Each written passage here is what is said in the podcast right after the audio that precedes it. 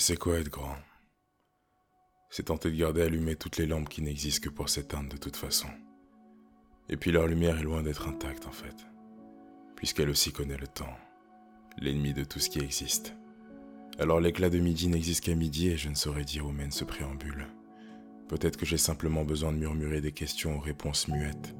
Peut-être que quelqu'un quelque part saura qu'il n'est pas seul à s'interroger, à s'interloquer de la manière dont se poursuit la partie quand enfin on est devenu grand.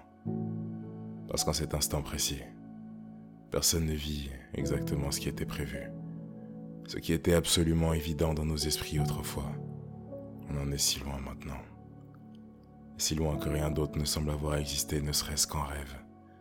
Si loin du plan initial, et parfois même de nos propres sourires. Le monde raconte que les gens attendent maintenant d'être sauvés. Est-ce qu'ils sont fatigués de vivre si loin d'eux-mêmes?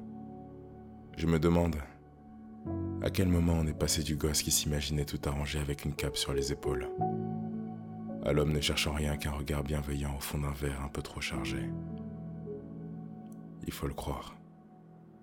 Il faut le croire, les gens attendent vraiment d'être sauvés. Dehors, chez eux, dans les gares, ou je ne sais quel autre lieu dans lesquels la foule amplifie leur solitude. Ouais. C'est parfois de même qu'il faut les sauver. Et c'est comme ça. C'est la fin, c'est le début. Ou peut-être seulement une pause, qui sait. Et d'ailleurs, qui sait d'avance s'il sera sauvé Et par qui Si cela devait fortunément arriver?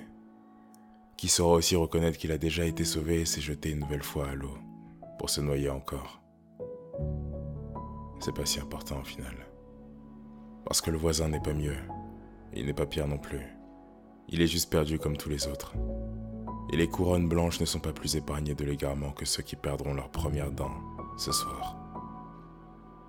Ouais. J'ai marché avec les hommes. Un peu. J'ai marché en écoutant. Et ils ne savent pas, ils ne savent rien de la vie, seulement comment elle fonctionne. À peine. Mais c'est une chose de déchiffrer l'horloge, et c'en est une autre de comprendre le temps.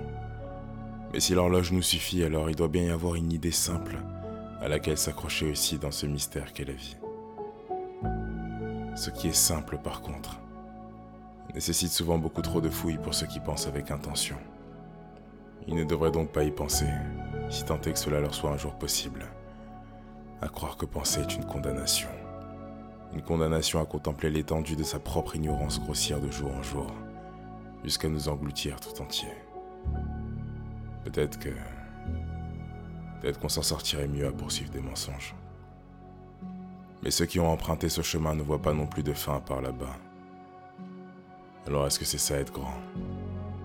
C'est se rendre compte que tous les chemins mènent à l'ignorance. C'est. C'est se rendre compte. Se rendre compte. Je crois qu'après tout, j'aime. J'aime assez cette définition.